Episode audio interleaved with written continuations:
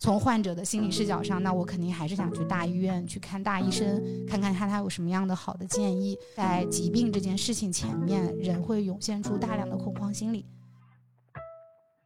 自古就是陪诊里面有有一个很热门的话题了，就是大家永远都在讨论，就是到底是北京的医疗资源更强，还是上海的医疗资源更强？两方骂战，骂得非常的凶。看病，你会有非常大的感受，就是你排队要排两个小时，你看病只需要五分钟，你会有大量的时间是浪费在等待上的。因为入过万事不难的，但是你要把每个服务都做好，然后你的用户就是老带新这件事情还是蛮重要的一件事情，要不然你要永远不停的去获客，那成本其实是高的。我指的是时间成本和精力成本。比较特别的这个行业业态就是一直在被严打的，就是黄牛和依托，它里面有非常大的这样的灰色收入和风险性，这个部分也是就危险啊。还有行业的规范，就是一旦真的在陪诊的过程中出现问题，这个责任谁来负？陪诊师的服务标准够不够格？如果出现纠纷或者怎么来追责，这些都是潜在的风险，而且这个风险很大。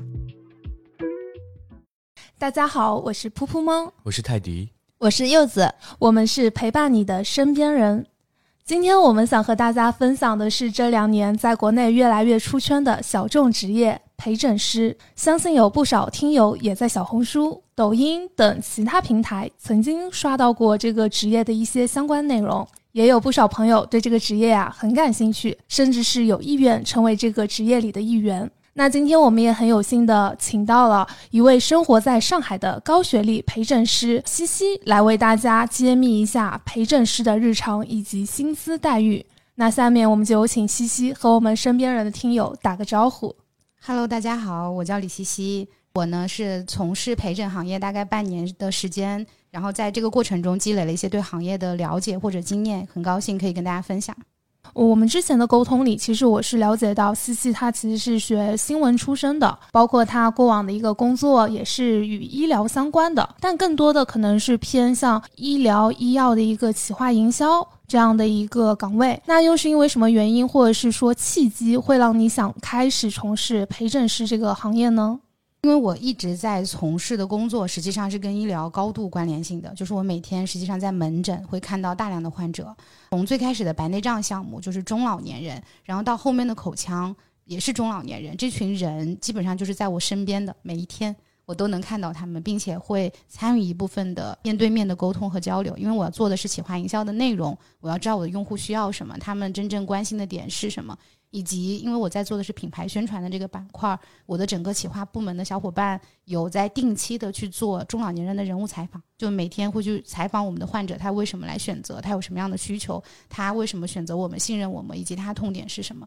在这个过程中，我积累了大量的对这群人的了解。我从读研开始从事我现在的工作，大概做了有六年的时间，基本上就全部都是同一群人。我对这群人的了解是比较清晰的。然后在过程中呢，我发现了他们有非常大一部分人，本地型的医疗民营医疗企业的人，子女不在身边，他们会有这样的诉求。然后我就对这件事情产生了关注，并且刚好大概在半年前左右吧，央视有开始出陆续的去出这样的报道。然后我是一个非常非常行动力很强的人，我感兴趣，并且这群人又在我身边，我就想办法，我想知道一下这个行业是怎么玩的。我是这么入的行，是因为好奇心。嗯，是因为这件事情。你是什么星座的？我是射手座啊，跟我一样，我非常典型。想到了，我就要去做做看。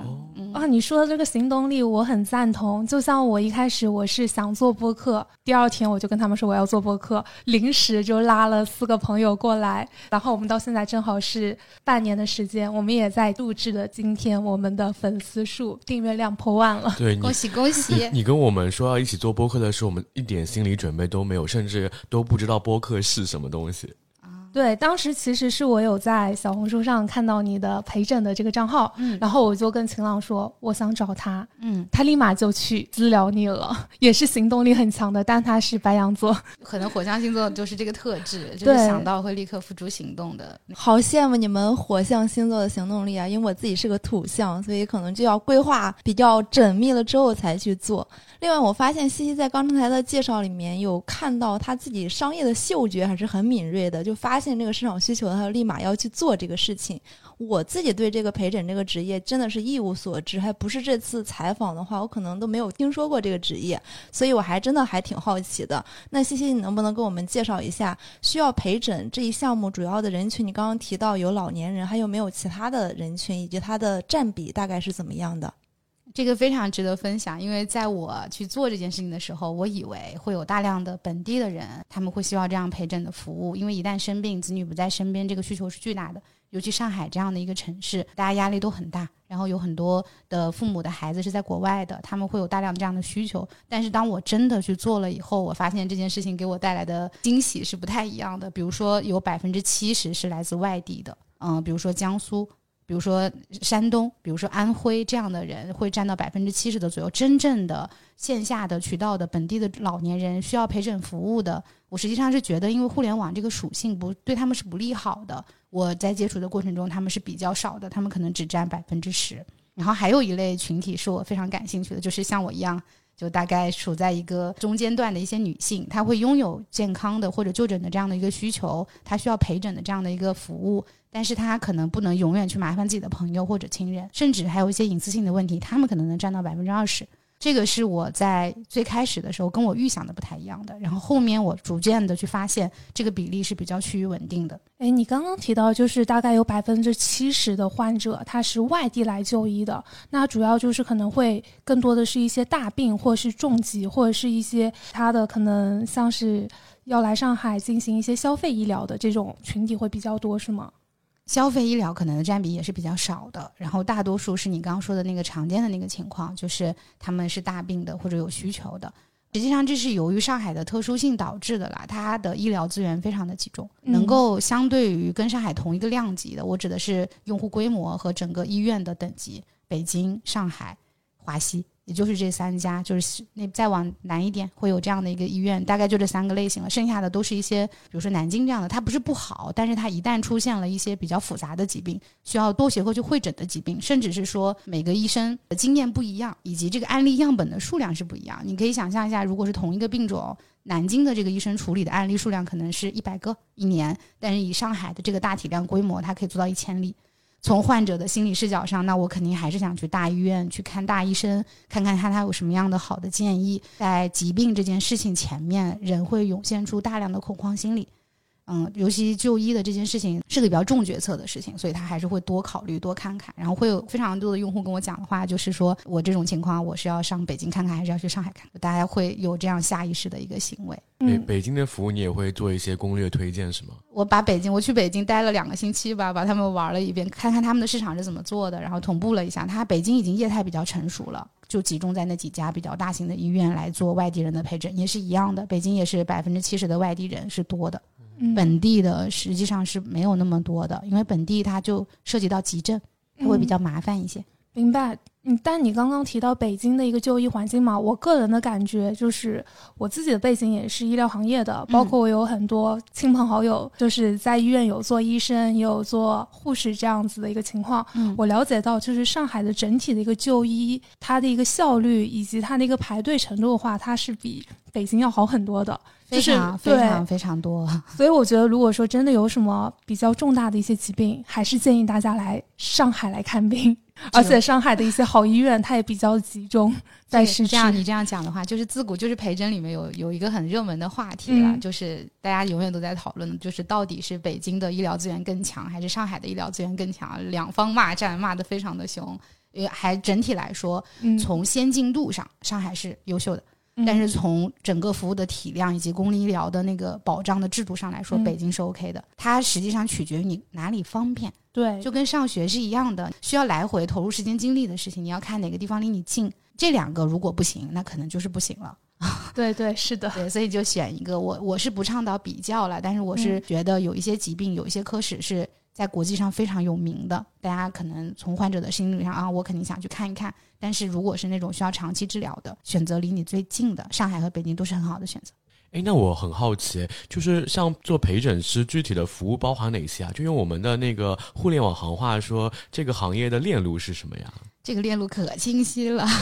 我跟你分享一下，它那个陪诊呢，首先它是一个服务性行业，所以它目前的业态结构是按小时收费的。然后基于这样的一个情况呢，它的收费方式就链路有两种，一种是按时间收费的，我把它划成了三种，三个比较大的特类吧。第一个叫灵活陪诊，就是无论你有什么样的需求，我用到多长时间，我按小时去跟你收费，看你的这个服务需要多久。大概一个小时的价格在一百块钱左右。每次看病你会有非常大的感受，就是你排队要排两个小时，你看病只需要五分钟，你会有大量的时间是浪费在等待上的。但那个也是我的服务之一，所以我会有一个半天的陪诊服务，就是这个里面大概是四个小时左右，能陪伴你从到，然后从签到，然后到所有的治疗完成，大概是半天左右。这样的价格也是均价一一百块钱一个小时。还有一些比较特殊的情况，比如说它涉及到检查，他今天的报告出不来。他下午才能出来，或者隔天才能出来，或者其他的时间才能出来。我也提供了一个新的产品，叫做全天型的陪诊。那你就要单次性买断我今天的收入，大概六个小时。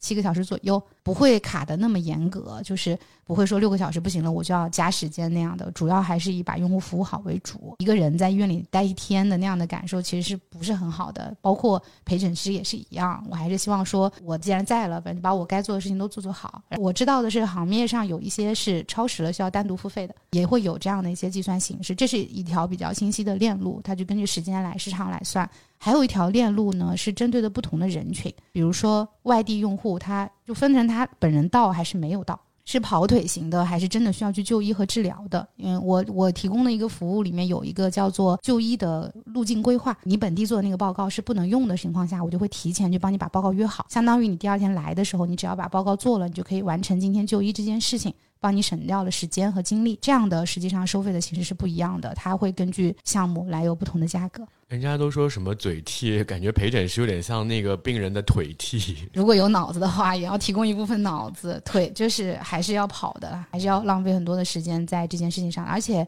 病种真的太复杂了。你会遇到各种各样的问题，你不知道它是什么样的疾病，不见得所有的东西你都是晓得的。那你要花大量的时间去积累、去问或者去知道这个路径是怎么样规划比较合理，还是需要一些用户思维的脑子。所以，其实陪诊师这个呃这个行业这个角色，它还是就是需要很多呃有医学背景支持的，这样会方便和病人去做沟通，是吗？就是因为现在的门槛很低。非常的低，就是大家把它当成一个兼职或者一个什么事情在做。但是如果从长线的积累来说，或者对行业比较好的发展来说，它是需要有门槛的。这个门槛可能不只是医疗，比如说护士背景的是可以的，学医疗相关的人是可以的，嗯，大学生也是可以的，甚至是自己家里有人生过病，对医院的流程比较熟悉的人也是可以的。它是这样的一个情况，你至少在这件事情上不要把自己定义成跑腿，你可能还是需要一些专业能力的，而这个能力。是在做的过程中不断不断积累出来的。对，这个就是门槛不见得很高，但它的一个天花板还是挺高的。有些人可以做的很精很专，他可以有很多的那种专业背景，或者是他也知道如何更高效、更好的去服务患者，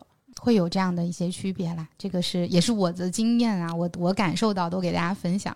也蛮好的，因为最低的可能只需要投入时间成本就可以了。那如果有医疗或者说更专业的知识去进行背书和支持的话，提供更高端的服务，那我这边其实还比较好奇，你们是怎么样链接到这些客户去获得客单的呢？很基础，就是最开始做的话，我可以跟大家尝试讲一下我的路径。就我很很非常简单，就是我去搜了搜别人怎么做的，我在我搜了搜北京的所有陪诊师是怎么做的，他们是个什么样的问结构，就是把任务拆解掉，我大概。模仿就是我在互联网上去加了大概二三十个北京的陪诊师，二三十个上海的陪诊师，假装自己是有需求的用户。我模拟了三个身份，一个是女孩子，一个是我要帮父母看病，一个是我自己想要做陪诊师。我把我的问题和我的人设全部都设定好，我一个个去询问。我去了解他们的单价，我去了解他们是怎么做服务的，这个链路是怎么样的。基于这样的情况下，才有了我后面的那些行为。这个就是最开始的时候我的路径，我也可以给大家分享。就是如果你想要去做一个东西，最快最有效的方法，第一个就是去了解它，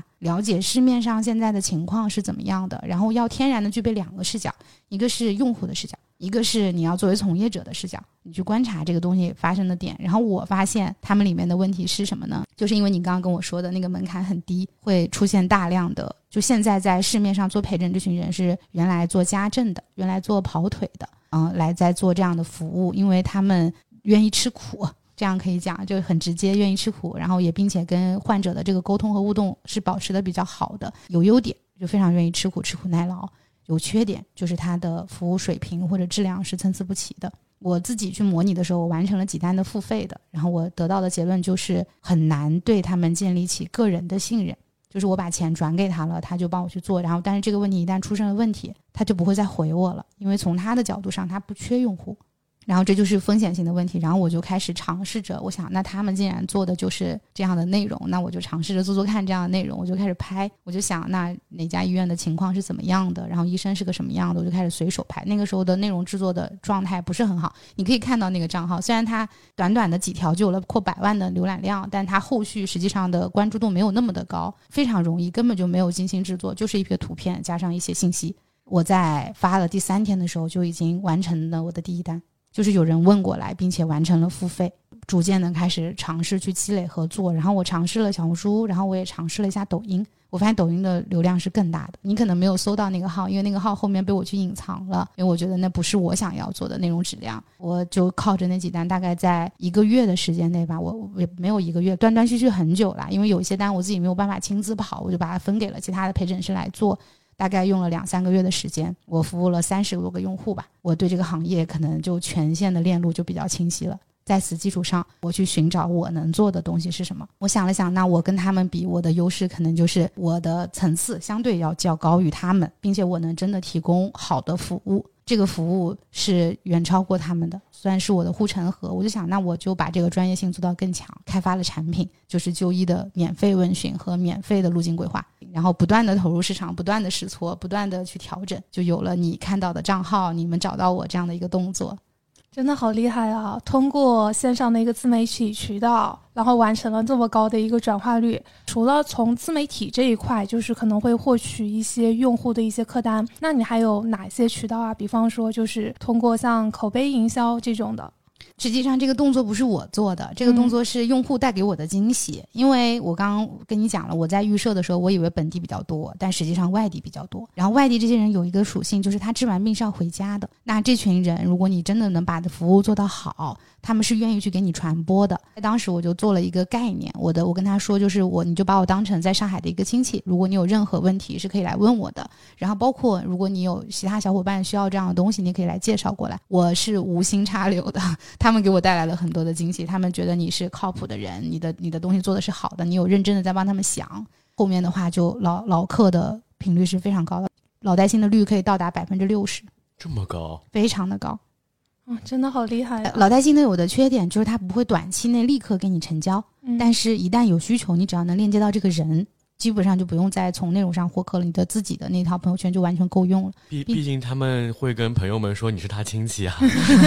可能真的不是亲戚，但是我给给到概念是这样的，我我想提供的是这样的类型的服务啦。对，它有很长的一个长尾效应，嗯，甚至是后面这些老客他可能要回到上海过来随访、定期检查等等，他都会来找到你。嗯，定期随访还有一些比较好玩的，比如说他需要拿药啊，比如说他需要帮他跑腿，比如说有些医保的那个报销东西没有办完，他可能还是需要来。比起他们自己跑过来一趟的那个成本，花两百块钱让我去两个小时把它做完，他们可能会更愿意。它是一个需求导向型的东西，这个不是在我最开始做的时候就预设到的，我也没有那样的先知能力啦，我只是在做的过程中发现了这是一个非常好的渠道。诶，你刚刚也说到，就是你现在面对了那么多形形色色的一些用户嘛，你也提到了有一些用户觉得你的服务很好，还给你转介绍了一些新的客户。那你在陪诊的一个服务过程中，有遇到一些其他令你难忘的事情吗？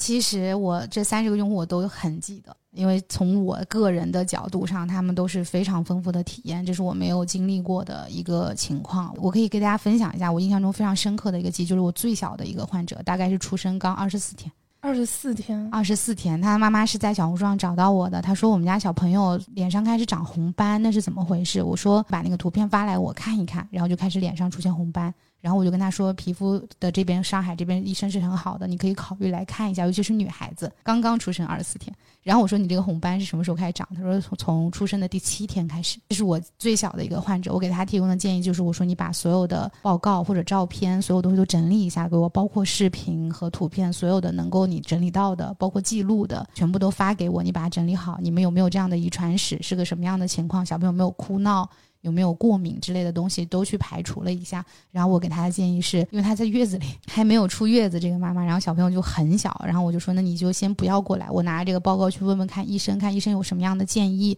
看看是个什么样的情况。最开始问我他是开车来还是怎么来，我说你从哪里来？他说从南京来。我说孩子太小了，你也你也不方便，我我可以帮你去问问看。这是我服务的比较好的一个用户。然后后面的话面了第一家医生，然后那个医生就说他可能要去九院，然后去九院去再研究一下，他要做那个激光，很小很小，才这么小能做激光？可以啊，我也是在过程中学到了。我就说可以做激光吗？他说可以做，但他是需要，就是他的治疗的最佳周期是这样的。我理解的是黑色素或者那个疤痕体沉滞没有没有沉淀沉淀的时候，他就可以去做这样的动作。后面的话就把他又又又重新拿这个病例又跑了另一家医院问了另一个医生，然后医生说是可以的。然后他从南京来上海，然后去治疗，嗯，还是挺挺不错的一个经验吧。因为那个治疗还需要长线的追踪，它不是短期内就会好的。但是就是我觉得我在最短的时间内帮他解决了问题。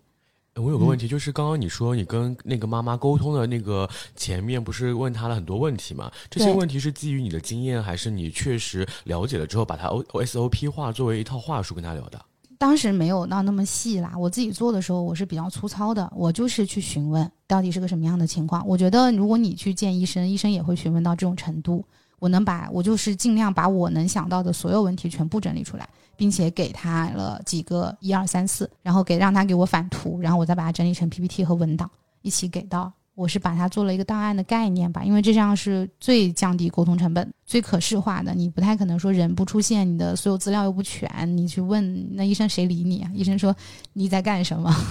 对，医生他非常喜欢这样的一个患者，一进来就跟他讲重点。嗯嗯。我的需求就是这个样子，我就想知道怎么治疗，能不能治疗，怎么样会比较好一些。费用的问题甚至都不是不是很重要的问题啦。明白。嗯，那除了这个二十四岁的这个小患者以外，你还有其他的一些故事可以分享吗？刚刚说有三个故事啊，很多很多故事，我每一个都还蛮震惊的。就是我有陪过一个小姐姐，她就是很紧张，她也是在小红书上找到，她说你是女孩子吗？她问我的第一个问题是这个，我说我是女孩子，然后她说你多大？我就告诉她我是哪一年的，我多大？她说那我想要在哪一天去哪个医院去看医生，我挂好号了，你能不能陪我去？我害怕。我说行。我告诉他我的费用是怎么样的，然后我说你可能需要预付一半，他预付给了我，然后因为他订的很早，提前了两周去订后面的那个号，然后我就没有再多过多询问，然后我就把我就提醒他把该准备的东西准备好，但他好像表现的比我有经验多了，他可能对这个自己的问题可能更了解，非常瘦的一个小姐姐，就是我能看到他整个人在抖，他得的是一种遗传性的传染性疾病。他不太好意思告诉我那是什么样的疾病，然后他担心我不去帮他做这样的陪诊，但是我大概猜到了，因为他挂的是感染科，然后我就去了。大概知道他心理上是有负担的，但是这个疾病在生活中应该不是那种生活中接触会传染的这样的一个情况。年龄的话跟我差不多，比我小一岁，然后一米六三，在做科研类型的工作，然后瘦到七十斤，就是皮包骨的那种，真的比较瘦啊，很瘦，就七十，我感觉到他只有七十斤，就是非常非常瘦，就骨骼是很那个啥的。然后他不好意思讲，我也就没有再问，就是能感觉到他全程在发抖，见医生也是在发抖的，然后要检查的时候也是在发抖的。当时我的感受非常非常的难过，因为我问他你有谈过恋爱吗？他说我从来没有谈过恋爱。他说我这样生病，我没有办法跟别人谈恋爱。我说那你身边的朋友知道你生病吗？他说我没有办法告诉别人。非常孤独，非常那什么的一个小小妹妹，我就看到了一种非常倔强的生命力，我超级心疼。她也后面成为了我很好的朋友，因为她不断的去医院嘛，我后面就在不断的陪她。这个故事也让我记忆很深刻。我第一次看到就是有一个人肉眼的在你面前，因为对疾病的恐惧抖成那个样子。我也没办法做什么，我只能抱一下他或者揽一下他，因为那个时候的安慰都是没有用的。我自己内心的那个感受是非常复杂和丰富的，这是我印象中比较深刻的一个故事。我感受到，其实作为陪诊师，能够看到一个人他最柔软、最真实的那一面。嗯，我过程中几乎感觉到他三次都要哭出来了，他就是很难过，因为那个检查有点特别，他已经看了很多家了，这是他最后一家，就是所有的医生都告诉他，你可能需要去做治疗。但他觉得我不想开始做这样的那样的点，他就想知道到底是什么样的原因导致了我这样的疾病。后面去检查是发现染色体天然的少一条，他靠少一种酶，也就是说通过治疗这个事情是可以被解决的。当然这是我在陪了他三次以后我们才得到的结论。那个时候的那个开心，我们俩几乎是雀跃着走到了，就走回牵着手走回了那个地铁站分开，非常神奇的一段体验。对我听完了之后，我其实内心就是也有被触动到了，我一时都不知道怎么表达，因为他在小红书上跟你说的第一句话就是你是女，就问你的性别，你是不是个女孩子？对，我觉得可以感受到他心中那种孤独，而且他是需要一个能够值得托付和信任的人去陪他去做这件事情。我觉得这个也是陪诊师这个角色存在的一些意义吧。嗯，嗯，我我其实感觉中间最难拿捏的就是那个尺度，就我希望整个是不要那么紧张的，你你稍微放松一点，但是我又没有办法告诉他呀，你放轻松又怎么样？这样的我没有办法去讲这样的话，所以你对他的关心关注是一种非常要拿捏分寸的。对，如果你表现太过度的话，他其实也会有一些心理负担。嗯，你有的时候可能需要做的事情就在旁边陪着他。是的，就是陪着而已。我觉得这个也可能，我觉得遇到一些人，经历一些事情，有一些新的感受，是我对这个行业在做的过程中不断想让我就是有让我有惊喜的事情，并且后续他是想让我去从事这个行业的原因。哎，其实之前西西有跟我讲过，就是也有遇到过那种患者，他拒绝陪诊付尾款的这种情况。我但这个是小概率啦，我大多数情况下接触到的用户都还是蛮好的。然后这个是一个比较特别的一个例子，就是为了保障双方的权益，我一般是我们预付一半，然后你先给到我一半的钱，我确认好我们这个服务是达成了的，然后我会定期的出现在这个地方。所有流程结束了以后呢，需要去付另一半。嗯，这个是基于双方信任去做的这样的一个方式，这样用户也觉得舒服，我也觉得有保障。因为就为了避免跳单的这样的行为嘛，就没想到我就短短的 从事了两三个月的时间，我就遇到了这样的一个用户。他比较特别，他是癌症患者，心里藏着希望，因为他在互联网上问诊，医生说你这个情况可能不是，嗯，他就得到了在本地的医院的医生和在互联网上的医生不一样的评价，然后就找到了我来问这件事情，问我有没有过服务过他这样类型的用户。我说有，我说有一个跟你疾病差不多的，我可以推荐你们两个认识。然后他们两个就认识了，然后交流了一些跟病情有关的这样的一个情况，然后我就去了。去了以后，拿着他所有的检查报告和结果，然后医生当场告诉他，那你就是你没的没，而且并且是非常严重的，就是晚期了，你基本上不太能治的一个状态。然后就挂了电话，或者就再也没有联系过我，然后后面的钱也再也没有付过，然后我也不知道啊，我不知道怎么样去问他，对，怎么样去其实也会我感觉你是属于那种比较有同理心的，对有同理心的那。种状态再心软的去问他，你这个我这个很难，是是你没你没办法问，这是比较善良的一类。还有一类真的就是你垫付了一下，就是有些老年人或者什么的，你给他垫付了，因为他子女说他之后以后给你一起付掉，因为是他子女找到的我嘛，因为老老年人不太用手机这样去下单啦，找到了我，然后进来去做这个东西了以后，做完了以后，我给他垫付了药费。呃，有一些药不在医保范围内，你还是要付钱的。然后老年人不会用那个手机，然后我就用那个钱，大概我印象中他那个药是特效药，我一共付了是五百六十块钱。然后我就想着说，那你结束了，反正要给我嘛，没有关系嘛。结果服务结束了以后，我再也没有收到过这笔钱，啊，也找不回来了。找找不回来了，并且他服务的尾款也没有付，我还亏了，你知道吗？是不是很迷幻？那后来有想过怎么解决这种问题吗？我实际上觉得解决不了。他除了说，除了说我有意识的，就是去有保障，我不做颠覆，这样他还是有风险的啦。但是大多数情况下遇到的人都还是比较好的。刚刚你讲前两个故事的时候，我还想起一句话说，叫医院祈祷的人比在教堂更真诚。结果没想到后面就遇到了钱不给或者帮他垫付钱不还的这个事情。那现在我想问一下，就是你们在做这个事情的时候，因为大家的服务周期也不是固定的，没有说一定是半天或者一天。嗯但刚刚听你说，好像时薪是比较高，嗯，小大概是一百块钱一个小时，是吧？对的，嗯，那基本上业内做这个的话，一般收入在什么水平呀？因为如果万是不难的，但是你要把每个服务都做好，然后你的用户就是老带新这件事情还是蛮重要的一件事情，要不然你要永远不停的去获客，那成本其实是高的。我指的是时间成本和精力成本。最高的，我一个认识的小伙伴，因为除了我以外，我还进了很多陪诊的群。因为我我的情况比较特别，我不是全职在做这件事情，我还有我的工作，它可能是我的一个小的项目。我了解到的大概可以做到两到三万，就是最好最好的时候。但是相对来说，应该也比较的辛苦。两到三万呢，他们就是团队在做了，他有一嗯个人是主的，然后有些人去做跑腿的，有些好的用户是他自己在做服务，然后他们可能也用分佣和抽成的形式来做团队的运转，两到三万是可以做到的。你像小办公室、小作坊的形式，我觉得实际上就是陪诊是群，嗯嗯，他们彼此之间的认识程度也是不够的，就是大家来分担抽成就可以了。哎，你刚刚其实也提到了，就是作为陪诊师嘛，目前还是遇到过挺多问题的。然后这个行业的话，目前也比较的新。那具体你现在感知到的存在的一些问题，比方说服务认知啊、隐私性的问题、服务质量等等，这块能够展开跟我们介绍一下吗？我先说一下，陪诊这个行业很新，因为它是一个新的业态。就以前是有人来做这件事情的，但是没有人会没有形成规模和话题和关注度啦。最近开始逐步的被越来越多的人知道这件事情。养老健康问题，养老健康问题被摆上台面了，而且这个需求实际上是巨大的。即使在上海的医疗资源这么优秀的情况下，它的服务体量依旧是完不成的。这就是为什么上海的高端医疗。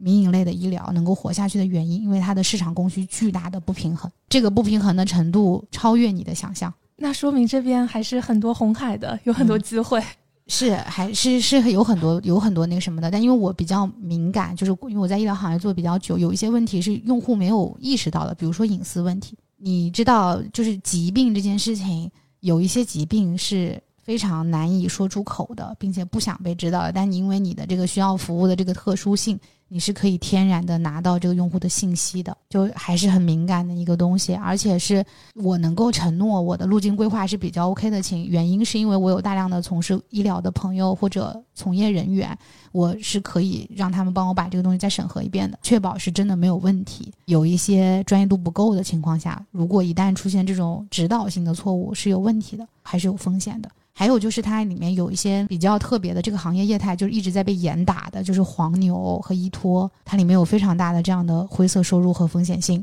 这个部分也是就危险啦。还有行业的规范，就是一旦真的在陪诊的过程中出现问题，这个问责任谁来负？陪诊师的服务标准够不够格？如果出现纠纷或者怎么来追责，这些都是潜在的风险，而且这个风险很大。这行业现在有没有一些相应的，比如说资格证书啊？也没有的。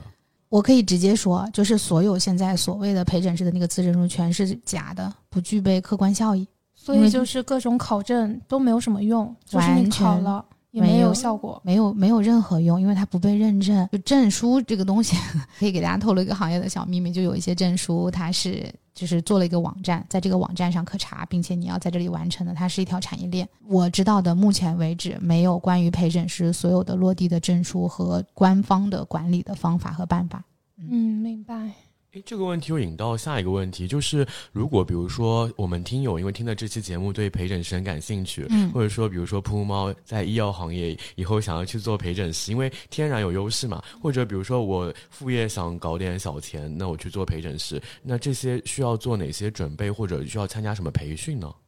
我可以非常直接的以我的有限的人生经验告诉你，我觉得任何学习都不靠不是靠培训完成的。培训只是一个拉平你们俩对话的方式，所有的证书和技能都一样，包括学历。学历很重要吗？我觉得它不是很重要，但是它也很重要，因为它是你递出去的第一张社交名片。代表着我这个人在学习和筛选上，我已经完成到这件事情了。陪诊这个行业目前没有没有这样的证书和体系，但如果有小伙伴想要去做这件事情的话，我觉得我的路径是非常值得去参考的。你去试试看，你去感受一下，你感不感兴趣，你能不能做，你对这个行业的感知能力，或者能不能让你坚持去做这件事情。如果有想法就去做，这是我一一贯的人生观或者人生价值观，我是希望分享给小伙伴们的。想想看你能不能去解决获客的问题，能不能解决到用户的服务问题，能不能做到。真的完整了，从这个工作里面获得价值感的问题。那如果说他们想做的话，有没有一些避坑的建议？比如说，能够讲个一两条这样吗？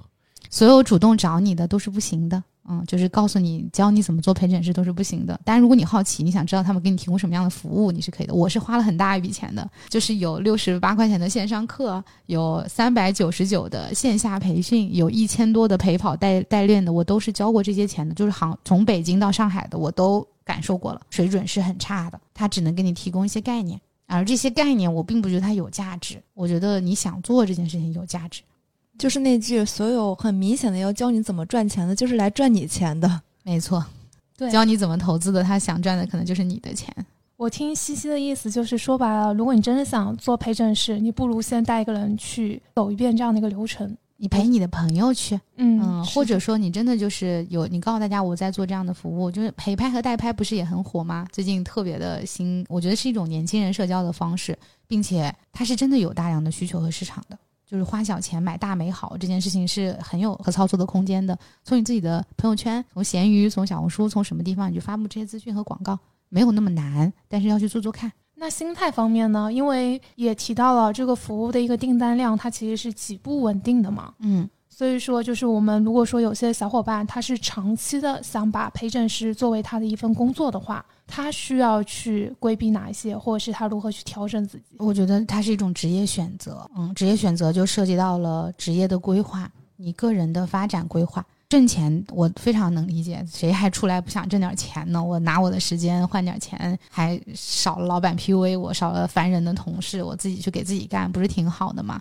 我非常认可年轻人这种心态，就这种心态实际上非常的有生命力，我很喜欢。但是它有有一些风险啦，比如说只要是一个职业选择，你就要去面临你的这个东西能不能够持续变现的问题，这个行业能不能持续给你带来积累的问题。我给的第一个建议就是放弃所有美好的幻想，然后去看看你自己能不能做这件事情，这是不是一个你想要当成职业规划或者职业路径的工作？遇到的很多人，说实话，你在这个工作里面获得到的东西，大多数实际上是资源和人脉的积累，而这些东西是没有办法在下个阶段变现的，你只能去从事这样的服务。如果你两到三年内你想把它当成你的职业规划，那你就去做；如果没有的话，可以尝试看看能不能去满足你的这个点。而且就是，不管是月入过万，还是说我多少年同龄人超越我什么程度，大家赚到了多少钱，这件事情还是要有个比较客观的看法的。有些人的能力是不会随着年龄的增长而增长的。年轻的小朋友们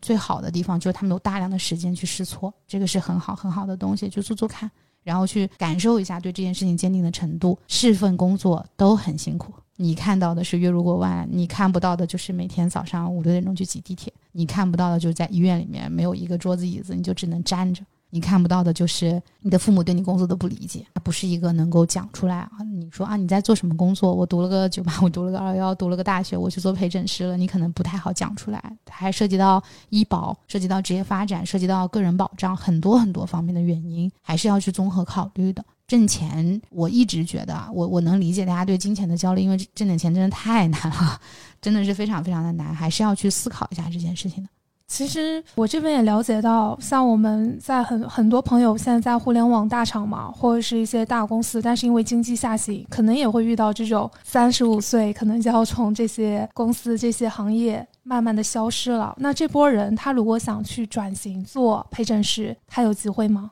任何人都有机会。只要你想好了，你想要去做，你并且能保证你在努力和行动都有机会，它还是还是一个很好的选择啦。我只是给大家点的提醒是，它是跟你的人生相关的，它是跟你的职业规划相关的，去思考一下这些事情。如果你考虑完了，那我就是想要去赚钱。我就是想在短期内一年到两年的时间内，保证我每个月的收入过万，那也不是不失为就是一种选择。你认可到这件事，你有一个一定想要得到的目标的时候，你就不会走错，就不会动作变形，这个就很很好，你就会收获到一份比较好的工作、比较好的收入、比较好的心态，以及一个非常豁达的人生观，这是一个很好的事情。我突然想起，我之前领导就是有跟他聊过天。聊到什么时候退休，他说可能就三十五岁准备退休了。那如果没有退休那波人，他可能被这个公司企业淘汰了之后，他可能会去转型卖保险。对我们医疗人来说，又多了一条路，可能就是可以来做陪诊师。可以，可以，可以。